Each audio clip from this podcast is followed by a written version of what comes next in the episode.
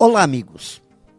As empresas podem ter padrões de qualidade, métodos de trabalho, utilizar as mais modernas tecnologias de produção, podem ter belos prédios e muito patrimônio.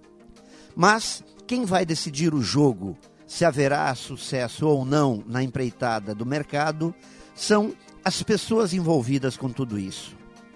Por isso que é preciso fazer com que cada pessoa que esteja nesse jogo visualize qual sua parcela de contribuição no processo.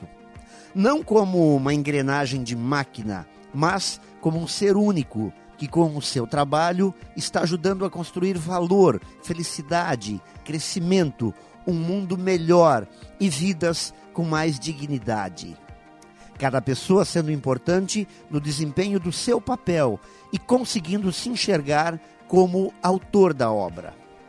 E talvez o que falte para muitas empresas é conseguir mostrar para seus colaboradores qual a obra final, o que se busca com tanto trabalho todos os dias, o que se quer conseguir com todo o esforço que se faz.